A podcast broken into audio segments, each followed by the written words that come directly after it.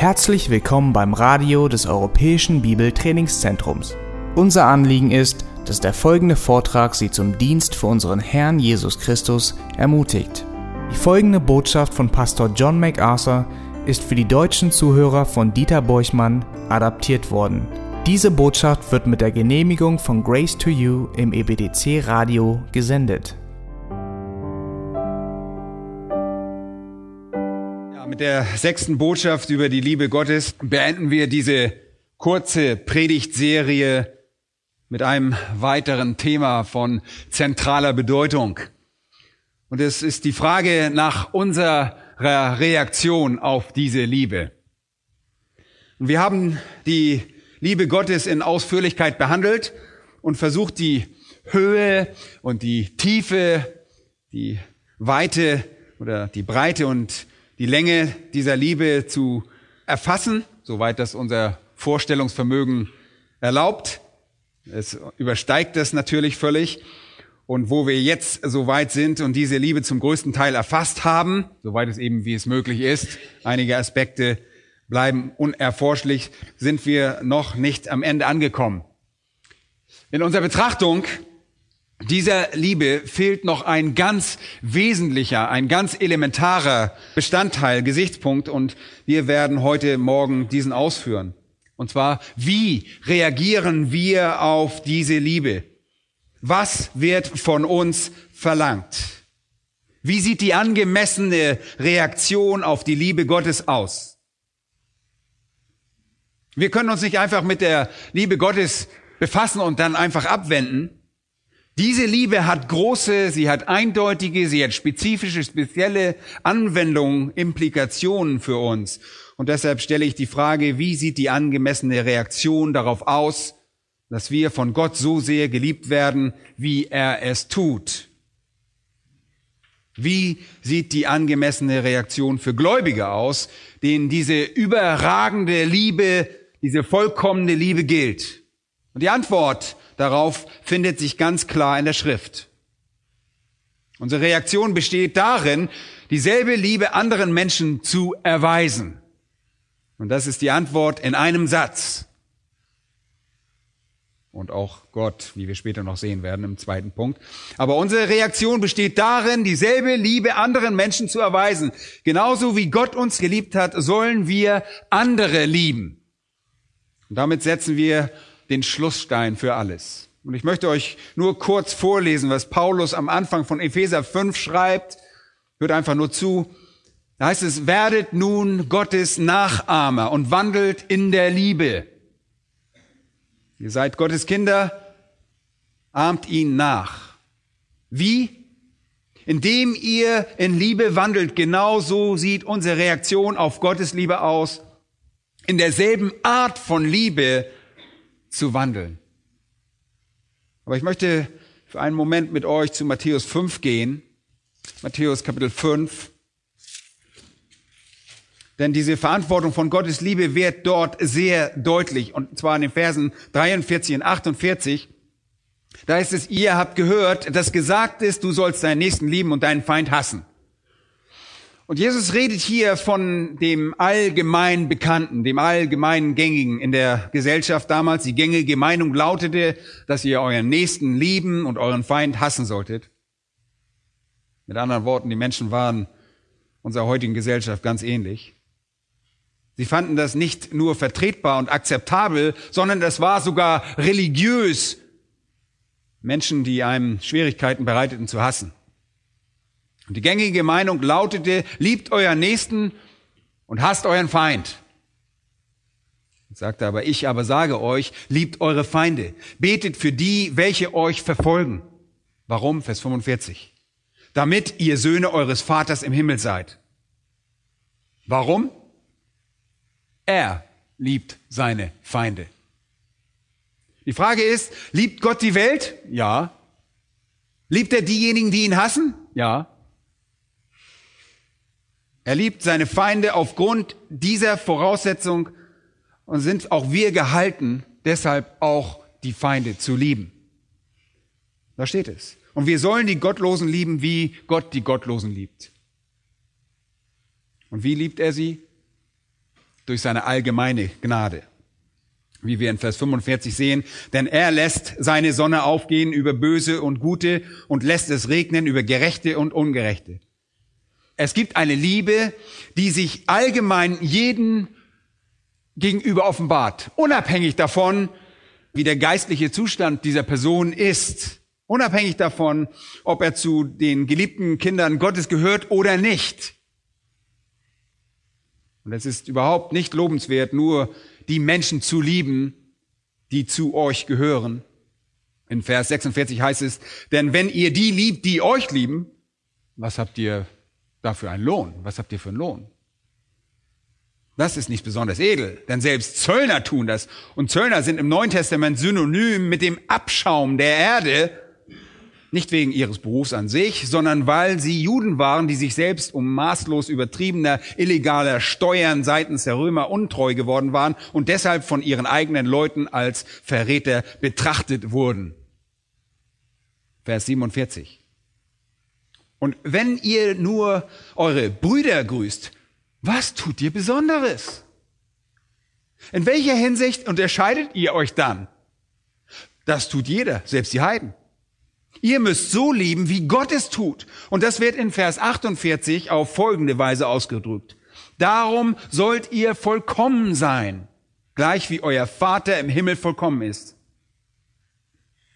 Es gibt nichts, das die Vollkommenheit Gottes deutlicher demonstriert als die Tatsache, dass er diejenigen, die ihn hassen, liebt.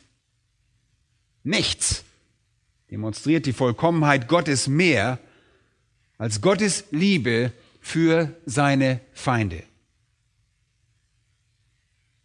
Und ihr sollt vollkommen sein, weil euer Vater vollkommen ist. Ihr müsst dabei verstehen, dass dieser Vers in Matthäus 5, Vers 48 in dem Kontext, also im Zusammenhang der Liebe für Menschen steht, die euch hassen. Wie sollen wir also auf Gottes Liebe reagieren? Wir sollen sie nachahmen. Wir sollen sie kopieren. Und in Epheser 5 verwendete Paulus das Wort Mimetes, von dem wir Mimen oder Mimik ableiten. Wir sollen dieselbe Art von Liebe reproduzieren. Und das beginnt damit, die Gottlosen ebenso zu lieben, wie Gott sie liebt. Und ich habe euch gesagt, dass Gott die Welt auf uneingeschränkte Weise liebt. Gott liebt alle Sünder und das zeigt sich durch seine allgemeine Gnade oder durch seine Güte, durch seine Freundlichkeit und zweitens durch seine Barmherzigkeit, sein Erbarmen, seine Weichherzigkeit und seine Sympathie. Drittens auch durch die Warnung, die er immer wieder ausspricht, zeigt sich seine allgemeine Liebe und viertens durch den Aufruf zur Buße oder die Einladung zum Glauben an das Evangelium. Und so sollen wir lieben, genauso wie Gott seine Feinde liebt. Wir sollten sie freundlich, wir sollten sie warmherzig behandeln, mit Sympathie und Erbarmen. Wir sollen sie warnen und wir sollen ihnen das Evangelium geben. Und wenn wir das tun, dann demonstrieren wir genau das, wie es in Vers 45 heißt, dass wir Söhne unseres Vaters im Himmel sind. Wenn wir das tun, dann demonstrieren wir das. Wir haben in unserer Predigtserie mit der Aussage also begonnen, dass Gottes Liebe für die Welt in ihrem Umfang unbegrenzt ist. Das bedeutet, um es mit den Worten aus Johannes 3, Vers 16 sagen, dass Gott die Welt geliebt hat. Auch in Titus 3 und Vers 4 lesen wir von seiner Liebe für die Menschheit, die sich, wie schon gesagt, durch allgemeine Gnade, durch Warnung und Erbarmen und einem Aufruf zum Evangelium manifestiert. Es war Gottes Liebe für die Welt, die ihn dazu veranlasste, seinen Sohn als Retter der Welt zu senden. Und auch wir sollen also die Welt auf diese Weise lieben, wie Gott sie liebt. Und das bedeutet, wir sollen sie voller Güte lieben. Und deshalb heißt es auch in Galater 6 und Vers 10, wir sollen an allen Gutes tun, aber besonders an den Hausgenossen Gottes. Ganz besonders. An den Hausgenossen des Glaubens sollen wir Gutes tun. 1. Korinther 16, 14 heißt es, lasst alles bei euch in Liebe geschehen. Lasst eure Liebe für sie von Freundlichkeit und Güte geprägt sein. Helft ihnen, Leute, helft ihnen wirklich, dass sie ein wenig Sonne in ihrem Leben haben, dass der Regen auf ihnen niederfällt, bildlich gesprochen. Bringt ihnen ein wenig Freude in ihr Leben, behandelt sie höflich und weichherzig. Außerdem erinnern wir sie daran, dass der Herr auch auf eine Weise liebte, die ihn freimütig über das Gericht sprechen ließ, oder? Unsere Warmherzigkeit darf uns nicht dahin besänftigen, dass wir sie nicht wahren. Wir müssen sie auch warnen. Auch das ist Liebe, Leute. Wir sollen die Welt lieben und warnen. Wir sollen ihnen sagen, dass Gott alle Menschen überall zu Buße aufgerufen hat. Apostelgeschichte 17, Vers 30. Und einen Tag festgesetzt hat, an dem er den Erdkreis durch den Herrn Jesus Christus richten wird. Er wird es tun. Und das den Menschen zu sagen, ist ein Ausdruck der Liebe den Menschen gegenüber, auch wenn sie das nicht mögen. Wir sollen sie immer wieder warnen über das bevorstehende Verderben und Gericht und die Hölle. Und dann sollen wir, wie uns äh, Markus Kapitel 16 Vers 15 uns deutlich macht, das Evangelium verkündigen, und zwar aller Kreatur. Wir sollen allen das Evangelium sagen. Wir sollen seine Liebe in der Welt mit Güte und Erbarmen und Warnung und Einladung zum Glauben reproduzieren. Nun, die zweite große These, die wir aufgestellt haben, war, dass Gottes Liebe für die Welt in ihrem Ausmaß eingeschränkt ist. Also Gott liebt die Welt nicht so sehr, wie er die Seinen liebt. Und er liebt die Welt auf eine irdische, zeitlich befristete Weise. Er liebt sie auf eine eingeschränkte Weise. Er liebt sie nicht so, wie er die Seinen, die Auserwählten liebt. Und er liebt sie nicht, wie er diejenigen liebt, die er zur Rettung ausersehen hat. Und das haben wir in Johannes Kapitel 13, Vers 1 gesehen. Er liebte die Seinen bis zum Eistelos, bis zum Ende. Bis zum Äußersten, bis an die Grenze. Und zwar für immer. Und wir haben gesehen, dass Gott die Gläubigen, die zu ihm gehören, mit einer überschwänglichen, vergebenden, großzügigen, barmherzigen, gnädigen, unzertrennlichen, unzerbrechlichen, unvergänglichen, heiligenden, reinigenden, läuternden, nährenden und wertschätzenden Liebe geliebt hat. Und wisst ihr was? Er liebt uns bis an die Grenzen seiner Fähigkeit. Ist das nicht wunderbar? Ich finde das wunderbar. Und Leute, so sollen wir unsere Brüder auch lieben. Wir sollen sie ebenso lieben, wie Gott uns liebt. So sollen wir einander lieben. In Johannes 13, in diesem Obergemach, an dem Abend, als Jesus verraten wurde, als er sich dort mit seinen Jüngern versammelte, demonstrierte er seine Liebe und gab den Jüngern ein Beispiel dafür, wie sie lieben sollten, indem er was tat? Ihnen die Füße wusch. Ihr erinnert euch sicherlich, dass sie an diesem Tag wahrscheinlich auf den staubigen Straßen Jerusalems gelaufen waren und dann kam sie dort in diesen Obersaal. Wisst ihr, wer diese Fußwaschung vornahm? Es tat normalerweise der niedrigste Sklave, weil das die Aufgabe war, die schmutzigste und die niedrigste. Aber Jesus, der König der Könige und der Herr der Herren, er macht sich auf und verrichtete gerade diese Aufgabe. Johannes 13, Vers 12 heißt es, er wusch ihre Füße, zog sich ein Obergewand wieder an, setzte sich wieder zu Tisch und sprach zu ihnen, versteht ihr, was ich euch angetan oder getan habe? Ihr nennt mich Meister und Herr und sagt es mit Recht, denn ich bin es auch. Ihr fragt euch sicherlich, warum der Herr und Meister all das tat. Und er sprach zu ihnen, wenn nun ich, der Herr und Meister, euch die Füße gewaschen habe, so sollt auch ihr einander die Füße waschen. Denn ein Vorbild habe ich euch gegeben, damit auch ihr so handelt, wie ich in, an euch gehandelt habe. Wahrlich, wahrlich, ich sage euch, der Sklave ist nicht größer als sein Herr, noch der Gesandte größer als der ihn gesandt hat. Ich sage euch, wenn ich das getan habe, müsst ihr es ebenso tun. Und dann weiter unten in Kapitel 13, Vers 34 heißt es, ein Neugebot gebe ich euch, dass ihr einander lieben sollt, damit wie ich euch geliebt habe, auch ihr einander liebt. Leute, das ist jenes überschwängliche, selbstlose, demütigende, aufopfernde Beugen des Knies, um die dreckige Arbeit zum Wohle eines Bruders oder einer Schwester zu verrichten. Leute, so sollen wir lieben. Es ist eine großzügige Liebe, eine weitreichende Liebe, eine überschwängliche Liebe. Um es mit den Worten aus 1. Johannes 3 und 16 und 17 zu sprechen, es ist eine Liebe, die unser Mitgefühl mit anderen Menschen in uns weckt. Wir sollen andere Gläubige vollkommen lieben. Und wir lieben die Welt, aber nicht in demselben Ausmaß, in dem wir unsere Brüder und Schwestern lieben, oder? Da gibt es einen Unterschied.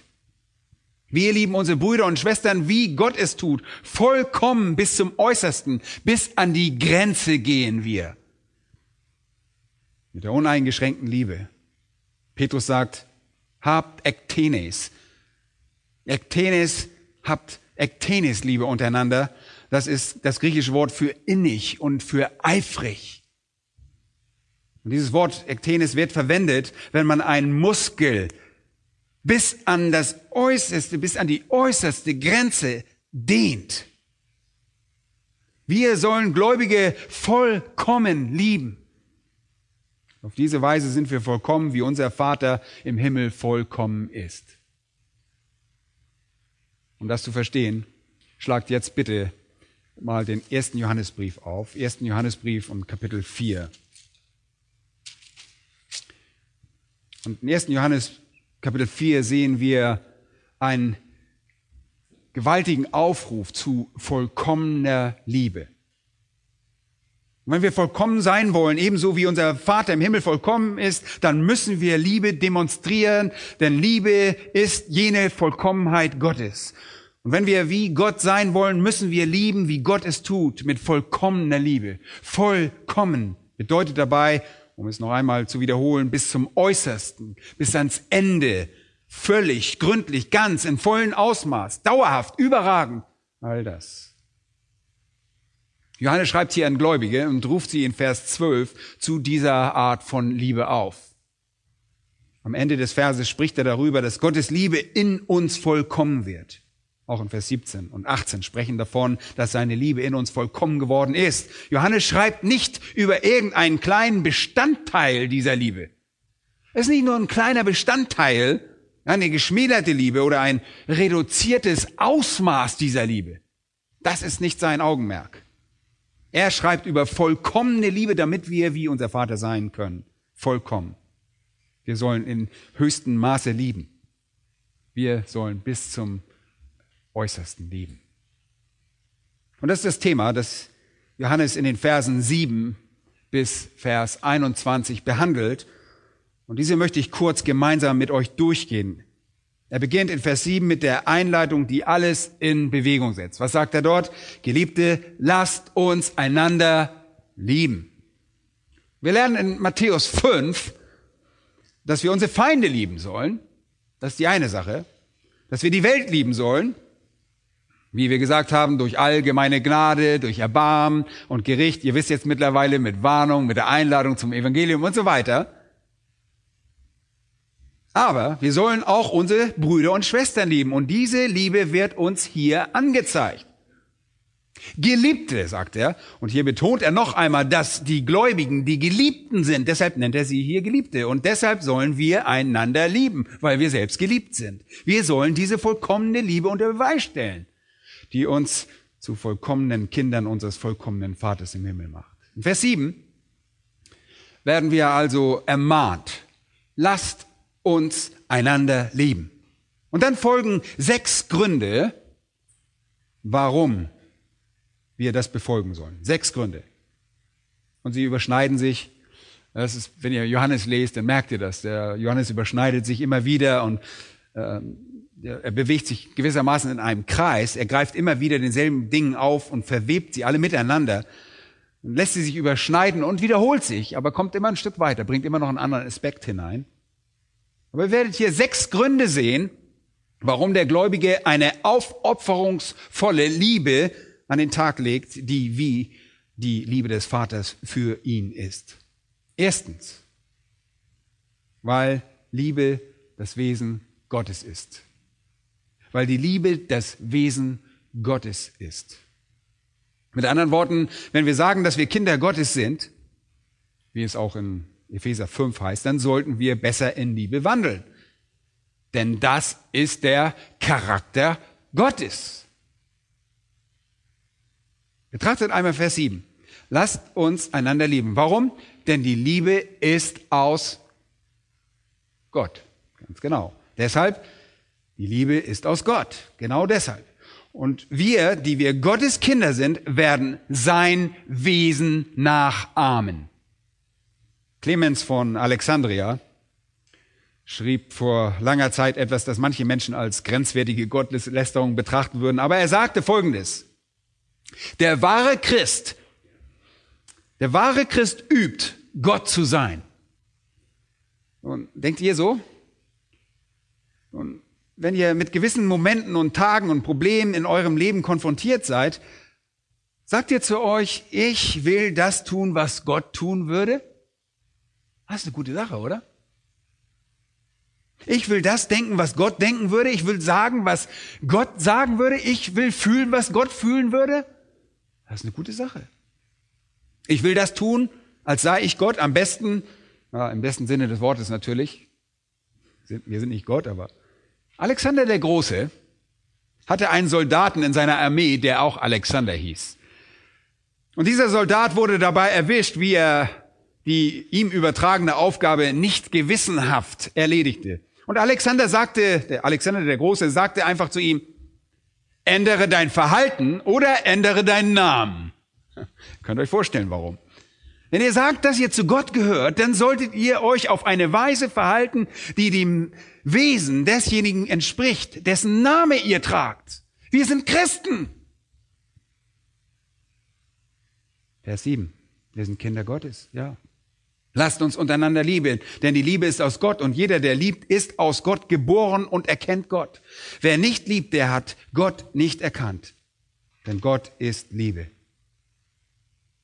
Deshalb würde man eigentlich erwarten, dass Kinder Gottes in Liebe wandeln. Gottes Kinder sind sein Spiegelbild. Jeder, der wohnheitsgemäßig liebt, beweist damit, dass er von Gott geboren wurde. Und da Gott die Quelle der Liebe ist, beweisen jene, die diese Liebe an den Tag legen, dass sie Kinder Gottes sind. Ihr Leben und ihre Lieben leiten sich von ihm ab. Wisst ihr, es gab Menschen in der Gemeinde, an die Johannes diesen Brief schrieb, die durch mystische Lehren, durch diese mystische Lehre beeinflusst waren, die später als der Gnostizismus bekannt wurde. Und diese mystische Lehre besagte, dass wir uns auf die höheren Ebenen des menschlichen Bewusstseins erhoben haben, auf denen wir Gott erkannt haben, und sie blickten auf die demütigen Christen herab, erniedrigten die Christen, verunglimpften sie und betrachteten die Christen als Abschaum, als wälzten sie sich im Unrat der Erde und als seien diese Menschen Kraft ihrer Transzendenz, sie selbst Kraft ihrer mystischen Erfahrung aus dem Schmutz emporgestiegen und als schwebten sie irgendwo auf den Wolken der wahren Erkenntnis Gottes. Deshalb nannte man sie Gnostiker von dem Wort Gnosis. Sie waren Menschen, die der Meinung waren, sie wüssten Bescheid. Und an diese Menschen richtet Johannes quasi folgende Worte. Derjenige, der umhergeht und behauptet, Gott zu kennen, aber keine Liebe für seine Brüder demonstriert, ist nicht jemand, der Gott kennt. Denn Gott ist Liebe und wer aus Gott geboren ist und Gott erkannt hat, liebt, wie Gott es tut. Das war seine einfache Botschaft an diese Leute. Er sagt also zuerst, dass wir lieben, weil es die Quintessenz von Gottes Wesen ist, zu lieben. Und wir, die wir zu Gott gehören, werden ebenso sein. Ist Gott wirklich Liebe? Ja. Betrachtet einmal diesen kurzen Ausdruck am Ende von Vers 8. Gott ist Liebe. Und im Laufe dieser Serie könnte vielleicht jemand sagen, oh, ich bezweifle das. Schau dir doch nur mal die Welt um uns herum an. Die ganze Unmenschlichkeit der Menschen gegeneinander. Die lange Geschichte ist ein einziges langes Blutband. Spanien hatte die Inquisition, Großbritannien den atlantischen Sklavenhandel, Deutschland hatte die Gaskammern, Russland die sibirischen Arbeitslager und die USA hatte auch einige Beispiele des Missbrauchs. Die Welt wird immer noch von Furcht und Begierde und Habgier und Rassenkonflikten und Hass überrollt. Leute, sogar die Natur geht kaputt. Babys erben Krankheiten und Veranlagungen zu aller Arten von Schwierigkeiten führen. Unsere Welt ist eine Welt der Raubtiere, der Parasiten und Viren, der tödlichen Bakterien. Wenn ihr die Bibel lest, lest ihr sicherlich nichts über Utopia. Ihr schlagt eure Bibel auf und seht dort nur Tyrannei und Grausamkeit und Verstümmelung von Menschen, deren Augen ausgestochen und deren Hände abgeschlagen werden. Gott öffnet den Erdboden und verschluckt diese Menschen einfach. Die Bibel ist voller Geschichten und über Betrug und Zügellosigkeit und Verderbtheit und Homosexualität und Krieg. Und nicht nur Krieg, sondern Krieg, den Gott anzettelt. Und Assyrien, eines der heidnischsten und verderbtesten, gottlosesten, grausamsten Völker in der Geschichte der Menschheit, wird als Route seines Zornes bezeichnet. Und dann lest ihr, dass Gott Liebe ist? Come on! Ich meine, ihr müsst wohl scherzen. Ist das ein Spaß? Nun, einfache Antworten können unmöglich richtig sein. Ihr müsst erkennen, dass wir Kinder sind dass wir Narren sind, dass wir selbstgefällige, halsstarrige Rebellen sind, die alles falsch machen werden, sofern wir nicht bereit sind, damit aufzuhören, Gott zu sagen, was er tun soll und wie er sein soll. Und damit sind wir wieder angekommen, wo wir letzte Woche waren, und zwar bei Römer Kapitel 9, oder? Wo Paulus sagt, ja, o oh Mensch, wer bist du, dass du mit Gott rechten willst? Mach den Mund zu Gott ist Liebe. Warum? Weil es da steht. Es steht eindeutig da. Aber seine Liebe ist nicht unbeeinträchtigt und unberührt von all seinen anderen Attributen. Sie wird nicht nur herausisoliert und wird als Einzelnes betrachtet. Das können wir nicht tun. Aber Gott ist Liebe. Obwohl es anders aussehen mag, will er, dass die Welt weiß, dass Gott Liebe ist. Und er demonstriert das durch seine Kinder. Wir, die wir seine Kinder sind, werden seine vollkommene Liebe demonstrieren. Deshalb sollen wir in Liebe wandeln. Wir sind also der Nachkommen Gottes und sein Wesen ist Liebe. Lasst uns also einander lieben. Zweitens. Zweitens sollen wir einander vollkommen lieben, weil die Liebe durch Christus offenbart wurde. Die Liebe wurde durch Christus offenbart. Es ist nicht nur die Quintessenz von Gottes Wesen. Die Liebe wurde auch durch Christus offenbart. Betrachtet einmal Vers 9. Darin ist die Liebe Gottes zu uns oder in uns, buchstäblich heißt es hier in unserem Fall, geoffenbart worden. Darin ist die Liebe Gottes zu uns geoffenbart worden, dass Gott seinen eingeborenen Sohn in die Welt gesandt hat, damit wir durch ihn leben sollen. Darin besteht die Liebe. Nicht, dass wir Gott geliebt haben, sondern dass er uns geliebt hat und seinen Sohn gesandt hat als Sühneopfer für unsere Sünden. Ihr Lieben, wenn Gott uns genug geliebt hat, um uns seinen Sohn zu senden, sollten auch wir einander lieben. Wir sollen Gottes ähnliche Liebe demonstrieren. Gottes Liebe zeigte sich dadurch, dass er uns seinen Sohn sandte. Ist nicht irgendwie was Abstraktes, sondern er zeigt es, indem er seinen Sohn sandte. Und das ist das zweite Argument von Johannes hier, ebenso wie der Gedanke, den Paulus in Römer Kapitel 5 und Vers 8 verfolgt, dass Gott seine Liebe zu uns dadurch beweist, dass er uns Christus sandte. Und zwar, als wir noch Sünder waren. Johannes sagt hier, schaut, ihr müsst lieben, wie Gott die Welt und die Gläubigen liebt. Erstens, weil es das Wesen Gottes ist und ihr seine Kinder seid. Und zweitens, weil es nicht nur Gottes ewiges Leben ist, sondern sein historisches Geschenk. Gott gab uns Christus. Der Gott der Liebe ist, drückte seine Liebe aus, indem er uns den Sohn sandte. Der Ursprung der Liebe ist das Wesen Gottes. Die Manifestation der Liebe ist die Ankunft Christi. Wir sollen einander lieben, weil wir sehen, wie die Essenz dieser Liebe in Christus Jesus offenbart wird.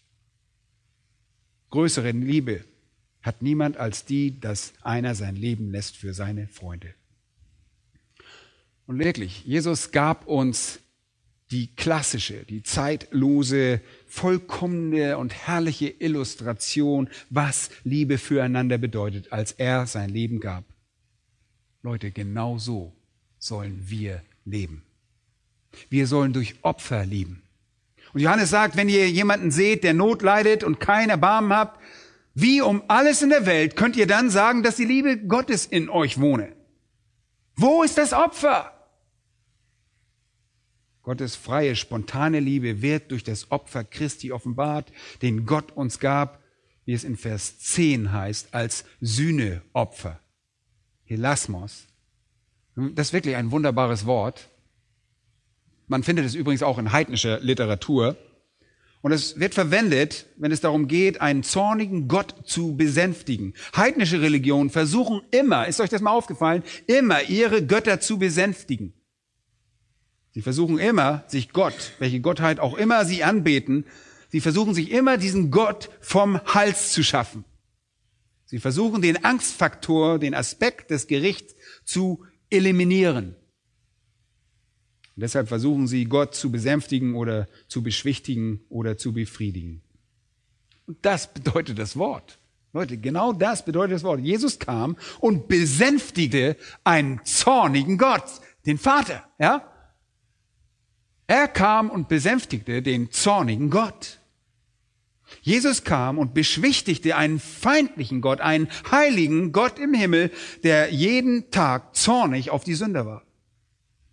Jesus besänftige Gottes Zorn durch sein Opfer. Und Gott wollte es so, weil er ihn sandte.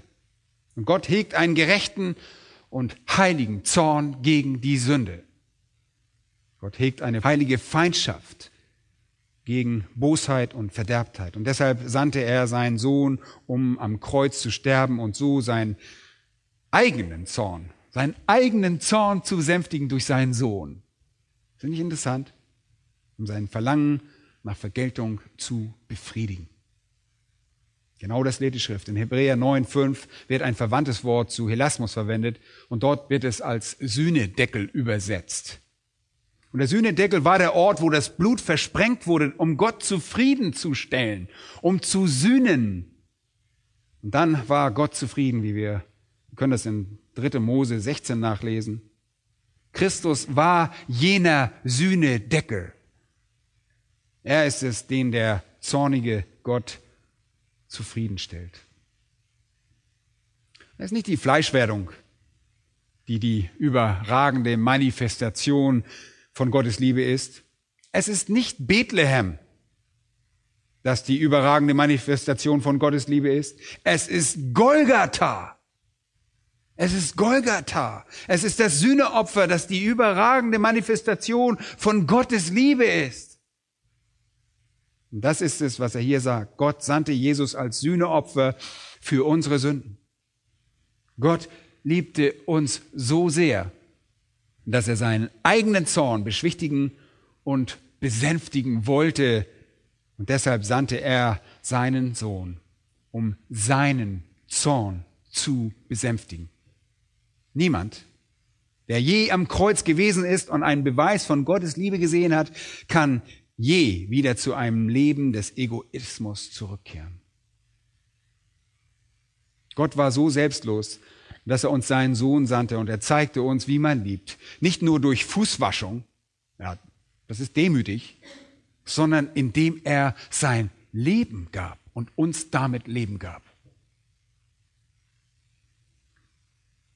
Wir sollen einander also lieben, wie Gott die Quelle der Liebe ist und wir seine Kinder sind. Wir sollen einander lieben, weil Christus die Offenbarung der Liebe ist und wir seinem Beispiel folgen sollen. Und drittens sollen wir lieben, weil es unser Zeugnis ist.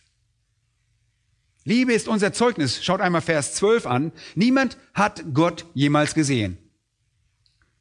Lass uns da mal kurz pausieren. Das Argument, das Johannes hier vorbringt, ist nicht sehr tiefgehend. Da muss zwar einen Moment darüber nachdenken, aber das ist dann sehr deutlich. Er sagt hier, dass niemand Gott gesehen hat. Und das verstehen wir, ja. Im 2. Mose 33 heißt es, niemand kann Gott sehen und leben. Niemand hat Gott je gesehen. Und Johannes geht es darum, wenn irgendjemand Gott kennen kann, wenn er ihn nicht sehen kann, darum geht es, okay? Gott will sich selbst trotzdem zeigen. Er will, dass die Menschen ihn erkennen. Er will, dass sie ihre Knie beugen. Warum ist das so? Warum will Gott, dass wir die Knie beugen? Nun, er sucht wahre Anbeter. Johannes 4,23 heißt es, der Vater sucht wahre Anbeter, die ihm Geist und Wahrheit anbeten. Gott sucht wahre Anbeter. Er will also, dass die Menschen ihn sehen, ihn erkennen. Sie können ihn nicht direkt sehen. Er will, dass die Menschen ihn sehen und erkennen, vor ihm niederfallen und ihn ehren und verherrlichen. Aber Johannes sagt, dass niemand Gott je gesehen hat. Wie sollen sie ihn dann erkennen? Hm. Großes Problem. Vers 12. Wenn wir einander lieben, so bleibt Gott in uns und seine Liebe ist in uns vollkommen geworden. Wisst ihr, wo der Schlüssel liegt? Wenn wir einander lieben, sehen die Menschen Gott. Seht ihr das? Und das ist unser Zeugnis. Daran, sagt er, wird jedermann erkennen, dass ihr meine Jünger seid, wenn ihr Liebe untereinander habt. Johannes 13, 35. Gott offenbart sich durch die Liebe seiner Kinder. Das muss uns bewusst sein. Und wisst ihr was? All diese philosophischen Fragen, all diese hochtrabenden und grandiosen theologischen Fragen, mit denen wir uns in unseren Köpfen so herumschlagen und um, um herauszufinden, warum Gott geschehen lässt, was geschieht. Und all diese Fragen, ob Gott wirklich ein Gott der Liebe ist, sie alle werden einfach von der Flut der christlichen Liebe davongeschwemmt. Ihr könnt Menschen begegnen, die philosophisch und analytisch sind und Entschuldigungen vorbringen. Oh, oh, ich kann Gott einfach nicht akzeptieren, weil mir einfach die Dinge nicht erklären kann. Ich kann das einfach nicht glauben. Aber all diese Entschuldigungen, all diese Ausreden, können in der Kraft der christlichen Liebe buchstäblich erstickt werden. Und was sehen Sie? Was Sie sehen, ist eine Dimension der Liebe, die Ihnen in der Form vollkommen unbekannt ist. Sie kennen diese Liebe gar nicht. Die Welt kennt diese Liebe nicht. Und es ist offensichtlich für Sie, dass das keine irdische Liebe ist. Kein Mensch sieht Gott zu irgendeiner Zeit, sagt Johannes. Das ist noch nie geschehen und deshalb müssen wir lieben, damit sie Gott durch uns sehen. Gott will, dass wir so lieben wie er, damit die Welt ihn sehen kann. Oh, ich sehe, wie dein Gott ist. Oh, er ist wirklich ein gewaltiger Gott.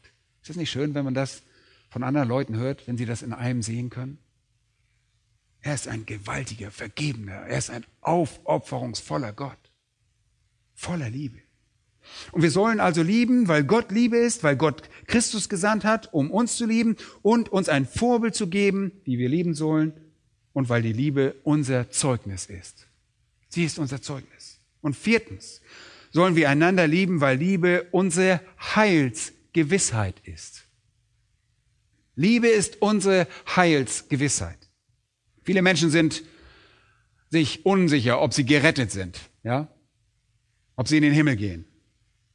Und das ist weit verbreitet. Sie machen sich Sorgen, ob sie in den Himmel kommen, wenn sie sterben.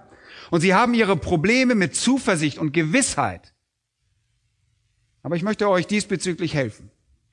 Schaut einmal in Vers 13. Der enthält einen wunderbaren Gedankenfluss. Vers 13. Daran erkennen wir, dass wir in ihm bleiben und er in uns. Woran erkennt ihr, dass Gott in euch ist? Woran erkennt ihr, dass ihr gläubig seid? Woran erkennt ihr, dass ihr in ihm seid und er in euch? Das ist die Frage. Er sagt, daran erkennen wir, woran, Vers 13, dass er uns von seinem Geist gegeben hat. Und Paulus sagt es anderswo, er hat uns den Geist als einen Vorschuss, als den Arabon die Garantie, den Verlobungsring, die Verheißung einer ewigen und herrlichen Zukunft gegeben. Er hat uns Unterpfand, ein Unterpfand. Den Geist als ein, eine Garantie. Und wir wissen also, dass wir Gläubige sind, weil er uns den Geist gegeben hat. Und lest einmal weiter in Vers 14. Das ist toll. Denn es gibt noch einen weiteren Weg zu wissen, dass wir Christen sind. Und wir haben gesehen und bezeugen, dass der Vater den Sohn gesandt hat als Retter der Welt. Wisst ihr, wodurch wir wissen, dass wir Christen sind? Weil wir das Evangelium verstehen. Wir haben gesehen und begriffen, dass Gott seinen Sohn als Retter der Welt gesandt hat. Und dann fügt er in Vers 15 hinzu, wer nun bekennt, dass Jesus der Sohn Gottes ist, in dem bleibt Gott und er in Gott. Woran erkennt ihr, dass ihr ein Christ seid? Ihr wisst, dass ihr ein Christ seid, weil ihr den Heiligen Geist in euch habt, weil ihr das Evangelium versteht und weil ihr Jesus Christus als Herrn bekannt habt. Ist das nicht so? Ihr sagt, ich weiß, dass ich ein Christ bin, weil Gott mir seinen Heiligen Geist gab. Ich weiß, dass ich ein Christ bin, denn ich verstehe das Evangelium. Ich habe es gehört, ich habe es verstanden, ich habe es angenommen, ich habe es begriffen, vollkommen. Er kam als Erlöser auf die Welt und ich bekenne Jesus als Herrn und als Retter und Sohn Gottes und ich bin ein Christ. Und all das ist wahr. Aber all das ist nur die Vorbereitung auf die eigentliche Thematik in Vers 16, in dem sich der wirkliche Knackpunkt befindet. Da steht, und wir haben die Liebe erkannt und geglaubt, die Gott zu uns hat. Wenn ihr zu einem Christen werdet, begreift ihr vor allen Dingen die Unendlichkeit von Gottes Liebe zu euch. Dass er euch liebte, während ihr Sünder wart. Dass er euch so sehr liebte, dass er seinen Sohn sandte, um für euch zu sterben. Er liebt euch so sehr, dass er seinen Geist in euch wohnen ließ. Ihr habt die Liebe Gottes verstanden. Und jetzt hört mal gut zu. Und er wiederholt es. Gott ist Liebe. Und wer in der Liebe bleibt, der bleibt in Gott und Gott in ihm. Und das ist, worum es hier geht. Wisst ihr, woran ihr erkennt, dass ihr Christ seid? Ja, ich weiß, ich bin ein Christ, weil ich den Heiligen Geist habe. Richtig. Aber woher wisst ihr, dass ihr den Heiligen Geist habt? Ich meine, da steht ja nicht drauf. Heiliger Geist hier in dieser Person steht ja nicht drauf. Nun, durch sein Werk wisst ihr das. Durch das Werk des Geistes in dir selbst weißt du, dass du den Heiligen Geist hast. Ja, und was ist das? Das ist zu, die Frucht des Geistes und das ist zuallererst Liebe die Frucht des Geistes ist zuallererst, der erste Aspekt dieser, dieser Frucht ist Liebe. Ja, Galater 5. ist Liebe. Es ist eine Sache, Jesus als Herrn zu bekennen, und das ist notwendig, es ist unverzichtbar, dass ihr die Wahrheit, dass Gott seinen Sohn als Retter der Welt sandte, seht und bezeugt. Denn das weist darauf hin, dass ihr eure Sünde begreift. Das ist eine Sache, das ist alles toll. Aber wisst ihr was? Ihr müsst in euch erkennen, dass die Liebe Gottes in euch wirksam wird. Und all das ist in gewisser Weise eine Tatsache, eine, das ist eine theologische Wahrheit, dass wir begreifen. Aber diese theologische Wahrheit muss irgendwo sichtbar werden. Der Punkt, an dem ihr euch wirklich erkennt, dass ihr gläubig seid, ist, wenn ihr seht, wie Gottes Liebe in eurem Leben wirkt. Das ist es. Der Heilige Geist hat laut Römer 5, 5 die Liebe in uns ausgegossen. Und das ist wirklich eine fantastische Wahrheit. Seine Liebe wird uns ausgegossen, durch uns geoffenbart. Liebt ihr Gläubige? Liebt ihr eure Geschwister? Liebt ihr es, mit anderen Christen zusammen zu sein? Freut ihr euch, wenn jemand zum Glauben kommt? Kümmert ihr euch, wenn ein Gläubiger leidet? Leidet ihr mit ihm? Seid ihr geneigt, für andere Gläubige zu beten und Fürbitte zu leisten? Leute, das sind Beweise von Liebe. Möchtet ihr jemandem helfen, der über die Wahrheit verwehrt ist? Hegt ihr in euren Herzen den Gedanken und den Wunsch, jemanden in seinem christlichen Wandel den Weg zu zeigen, damit er sich von einer lähmenden Versuchung abwenden kann? Habt ihr diesen Gedanken? Habt ihr diesen Wunsch? Leute, das ist Liebe. Das ist Liebe. Wenn ihr jemanden in Not seht, schmerzt euer Herz? Möchtet ihr in eure Tasche greifen und diese Not lindern? Möchtet ihr eure Arme um jemanden schließen, der Probleme in seinem christlichen Leben hat und versuchen, diesen Menschen zu stützen? Leute, das ist Liebe. Wie sonst sollte ich wissen, dass der Geist in mir ist? Das ist nicht irgendwie so ein abstrakter Gedanken, der Geist wohnt in dir und damit ist aus. Und das Erste, was bei dieser Frucht aufgeführt wird, ist Liebe. Und wenn ihr herumlauft und euch fragt, ob ihr ein Christ seid, geht nicht einfach wieder und sagt, nun, ich habe mich damals vor vielen Jahren bei einer Evangelisation für Jesus Christus entschieden. Ich habe meine Hand gehoben. Ja, ich habe Jesus das Übergabegebet gesprochen. Oder ich habe einen Zettel ausgefüllt und habe bestätigt, dass ich jetzt ein Kind Gottes bin. Bitte geht nicht darauf zurück.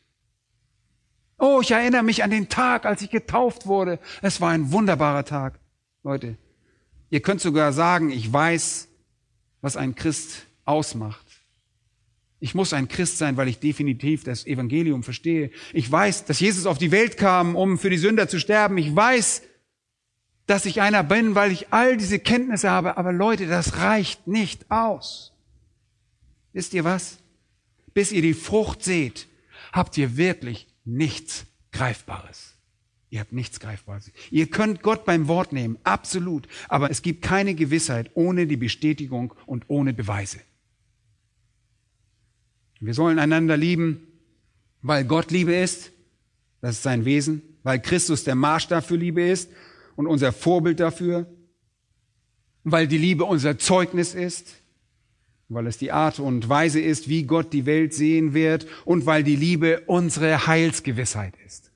Und fünftens, weil die Liebe unsere Freimütigkeit oder unsere Zuversicht im Gericht ist. Die Liebe ist unsere Zuversicht im Gericht. Und das ist wirklich eine Erweiterung des letzten Punktes. Es hat mit Gewissheit zu tun und mit Zuversicht. Wenn ihr Gewissheit habt, wisst ihr, dass ihr in die ewige Herrlichkeit einziehen werdet und habt ihr Zuversicht im Gericht. Betrachtet einmal Vers 17. Darin ist die Liebe bei uns vollkommen geworden, dass wir Freimütigkeit haben am Tag des Gerichts. Johannes sagt hier, wenn euer Leben sich durch Liebe auszeichnet und ihr überall Liebe demonstriert, werdet ihr Zuversicht am Tag des Gerichts haben. Und Vers 18 heißt es, Furcht ist nicht in der Liebe sondern die vollkommene Liebe treibt die Furcht aus. Furcht wovor? Die Furcht vor dem Gericht, weil Furcht Strafe beinhaltet. Und hört mir gut zu. Wenn ihr in Furcht vor der Wiederkunft Jesu lebt oder die Begegnung mit dem Herrn fürchtet, dann stimmt irgendetwas in eurem Leben nicht. Was daran nicht stimmt, ist, dass ihr keine Liebe demonstriert denn wenn ihr vollkommene Liebe an den Tag legen würdet, würdet ihr keine Furcht empfinden. Und es gibt immer wieder solche, die sagen, oh, ich will nicht, dass der Herr jetzt kommt. Oh, bloß nicht jetzt. Dass, dass er mich, wenn er mich so vorfindet, wie ich bin, dann habe ich Angst davor, was geschehen könnte. Vielleicht würde ich nicht einmal durchgelassen werden. Vielleicht würde ich in die äußerste Finsternis verstoßen werden. Ich habe Angst. Das liegt daran, weil es an der Offenbarung von Liebe in eurem Leben mangelt. Wenn ich mein Leben betrachte und mich frage, bin ich ein Christ? bitte fragt euch diese, stellt euch diese Frage. Ich tue das. Es gibt Zeiten, wo ich mich frage, und dann sage ich nicht nun, oh, es muss so sein, Borchmann muss ein Christ sein, der hat schon hunderte von Predigten gehalten, der ist der Pastor einer Bibelgemeinde in Berlin, mein Kopf ist voller Theologie. Leute, deshalb kann ich nicht, so kann ich nicht antworten. Nein, es muss so sein, weil ich Gottes Kinder liebe und die Herde Gottes lieben will. Wie Jesus seine Herde liebte. Und auch wenn ich das Ziel nicht vollständig erreiche, ist der Wunsch danach dennoch da. Und wenn ich an das Gericht denke, empfinde ich keine Furcht. Leute, ich mache mir keine Sorgen. Ich freue mich, wenn es soweit ist. Und manchmal denke ich, Herr, du konntest eigentlich jetzt wiederkommen. Ich habe keine Sorgen, dass ich beschämt dastehen und ausgestoßen werde, denn der Geist Gottes hat mir die Frucht der Liebe in meinem Herzen hervorgebracht. Es ist keine perfekte Anwendung der Liebe in meinem Leben. Und sie ist definitiv in dem Sinne auch noch nicht vollkommen. Und deshalb erleben wir diese kleinen Einbrüche in unserer Zuversicht, weil die Liebe nicht so vollkommen ist, wie sie sein sollte. Wir alle kennen das, dass wir nicht immer perfekt lieben. Aber sie kann perfekt im Sinne von reif sein. Das ist ein Unterschied. Die Liebe in unserer Freimütigkeit am Tag des Gerichts, sie vertreibt alle Furcht. Und das wissen wir, da Johannes das in Kapitel 2, Vers 28 schreibt dass wir uns nicht schämen müssen vor Jesus bei seiner Wiederkunft. Das Ende von Vers 17 ist recht interessant, denn gleich wie er ist, so sind auch wir in dieser Welt. Denn gleich wie er ist, und das ist Jesus, so sind auch wir. So wie Jesus in dieser Welt ist, sind auch wir es. Und das bedeutet das, nun, Jesus war Gott in dieser Welt wohlgefällig und Gott sagte, dies ist mein geliebter Sohn, an dem ich wohlgefallen habe. Und er sagte das mehrmals. Jesus ist der geliebte Sohn Gottes, an dem er wohlgefallen hat. Und das sind auch wir.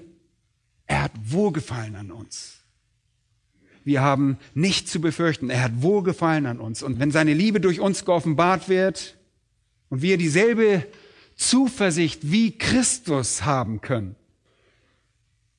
der das Kreuz anschaute und sagte, gebt mir das Kreuz.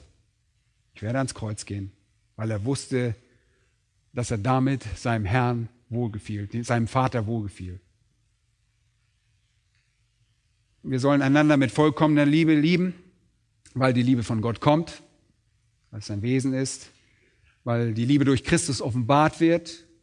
Die Liebe ist unser Zeugnis, weil die Liebe unsere Heilsgewissheit ist, weil die Liebe unsere Freimütigkeit am Tag des Gerichts ist und der letzte Punkt, weil die Liebe logisch ist. Die Liebe ist einfach nur logisch. Das ist die einzige Sache, die irgendeinen Sinn ergibt. Und das ist eigentlich eine Art von Rückblick. Vers 19. Wir lieben, weil er uns zuerst geliebt hat. Hört mal gut zu. Das ist Elberfelder, revidierte Elberfelder. Das hört sich vernünftig an, oder? Es ist einfach die offensichtlichste Reaktion. Da steht, wir lieben. Es heißt nicht, wir lieben ihn, wie in der Schlachter 2000. Die besseren Manuskripte haben dieses ihn nicht. Wir lieben. Wir lieben andere, weil er uns geliebt hat. Und dann in Vers 20, wenn jemand sagt, ich liebe Gott und hasst doch seinen Bruder, was dann? So ist er ein Lügner. Denn wer seinen Bruder nicht liebt, den er sieht, wie kann er Gott lieben, den er nicht sieht? Und dieses Gebot haben wir von ihm, dass wer Gott liebt, auch seinen Bruder lieben soll. Es ist einfach vernünftig, es ist einfach normal und es ist einfach total logisch. Wie wollt ihr einen sichtbaren Menschen lieben, wenn ihr einen unsichtbaren Gott nicht lieben könnt? Aber wenn ihr gelernt habt, den unsichtbaren Gott zu lieben, ist es beim sichtbaren Menschen leicht, diese Liebe auszudrücken. Das kann ich euch sagen. Jede Behauptung, Gott zu lieben, ist eine Täuschung, wenn sie nicht von selbstloser, vollkommener Liebe für andere begleitet wird. Und hört mal gut zu. Wie sieht unsere Reaktion aus? Wie sieht unsere Reaktion auf Gottes erbrachter Liebe uns gegenüber aus? Erstens, sollen wir die Welt so lieben, wie Gott sie liebt? Ja? Wie liebt er sie? Nun, nochmal, jetzt müsste das wie aus der Pistole kommen. Durch die allgemeine Gnade durch Erbarmen, durch Warnung, zum Aufruf zum Evangelium. Wir sollen aber auch unsere Brüder und Schwestern so lieben, wie Gott sie liebt. Und das bedeutet, wir sollen sie vollkommen lieben, mit vollkommener Liebe bis zum Äußersten. Und es gibt einen weiteren Aspekt von Gottes Liebe, den wir nachahmen müssen, und das ist folgender. An höchster Stelle über Gottes Liebe für seine Sünder hinaus, die eingeschränkt ist, und über Gottes Liebe für Heilige hinaus, die uneingeschränkt ist, steht Gottes Liebe für seinen Sohn. Dies seit Anbeginn der Zeit da. Dies ist mein geliebter Sohn. Und er hat es in den Evangelium immer wieder gesagt. In Johannes 15 wusste Jesus, dass er geliebt wurde. Da heißt es in Vers 9, Johannes 15, 9, gleich wie mich der Vater liebt, so liebe ich euch, bleibt in meiner Liebe. Tut bitte dasselbe. Johannes 17, 24, Vater, ich will, dass wo ich bin, auch die bei mir seien, die du mir gegeben hast, damit sie meine Herrlichkeit sehen, die du mir gegeben hast. Denn du hast mich geliebt vor Grundlegung der Welt. Vers 26, die Liebe, mit der du mich liebst. Und Jesus wusste, dass der Vater ihn liebte. Und deshalb war es so schrecklich, als er am Kreuz dann sagte, mein Gott, mein Gott, warum hast du mich verlassen? Weil er wusste, dass er geliebt wurde. Er wusste, dass er der Geliebte war. Aber nochmal ganz langsam. Der Vater liebt den Sohn für alle Ewigkeit und im höchsten Maße. Und das müssen auch wir tun. Nochmals. Erstens, wir müssen die Gottlosen mit derselben Art von Liebe lieben, mit der Gott sie geliebt hat. Zweitens, wir müssen die Gottesfürchtigen, die Heiligen mit derselben Art von Liebe lieben, mit der Gott sie geliebt hat. Und drittens, wir müssen den Sohn so lieben, wie Gott ihn liebt, im höchsten Maße. Den Herrn Jesus Christus zu lieben, ist von zentraler Bedeutung, höchster Bedeutung in unserem Leben. Es ist alles. Petrus sagt im ersten Petrusbrief Kapitel 1, Vers 8, ihn liebt ihr, obgleich ihr ihn nicht gesehen habt. Wie sollen wir den Herrn Jesus Christus lieben? Er soll das Objekt unserer Zuneigung sein. Er ist es, für den wir ständig freudig Opfer bringen.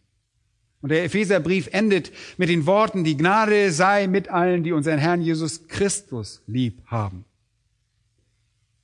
Mit unvergänglicher Liebe. Wir sollen Jesus mit einer unerschütterlichen, unvergänglichen Liebe lieben. Jetzt fragt ihr vielleicht, was bedeutet das? Ist das irgendwie eine Emotion? Singen wir irgendwie Lieder, bis wir uns irgendwie toll fühlen dabei und ein bisschen hin und her tanzen? Nein. Es funktioniert folgendermaßen. Hört mal auf die Worte von Johannes in Kapitel 14 und Vers 15. Liebt ihr mich, so haltet ihr meine Gebote. Vers 21, wer meine Gebote festhält und sie befolgt, der ist es, der mich liebt. Vers 23, wenn jemand mich liebt, so wird er mein Wort befolgen. Wir erinnern uns, Jesus fragt Petrus oder Jonas, liebst du mich? Ja, Herr, du weißt, dass ich dich lieb habe. Und er sagt, weide meine Lämmer. Tu, was ich dir sage. Simon, Sohn des Jonas, liebst du mich? Ja, ich liebe dich hüte meine Schafe. Simon, liebst du mich wirklich? Ha, du weißt alle Dinge. Du weißt, dass ich dich lieb habe. Weide meine Schafe. Tu, was ich dir sage. Und da sind wir dann im ersten Johannes Kapitel 4, am Ende des vierten Kapitels, aber nicht am Ende der Diskussion. Betrachtet einmal Kapitel 5, Vers 1 und Vers 2. Jeder, der glaubt, dass Jesus der Christus ist, der ist aus Gott geboren. Und wer den liebt, der ihn geboren hat, der liebt auch den, der aus ihm geboren ist. Wenn ihr also Gott liebt, werdet ihr Jesus lieben. Daran erkennen wir, dass wir die Kinder Gottes lieben, wenn wir Gott lieben und seine Gebote halten. Und hier endet die ganze Angelegenheit, Vers 3. Denn das ist die Liebe zu Gott, dass wir seine Gebote halten. Und seine Gebote sind nicht schwer. Leute, wir lieben die Welt also durch Güte und Erbarmen, durch Warnungen und Aufrufe zum Evangelium. Wir lieben Gläubigen mit einer überschwänglichen und großzügigen und unendlichen Liebe. Und wir lieben Christus mit einer gehorsamen Liebe. Und wenn wir das tun, dann reagieren wir auf die einzig angemessene Weise auf die Liebe Gottes für uns.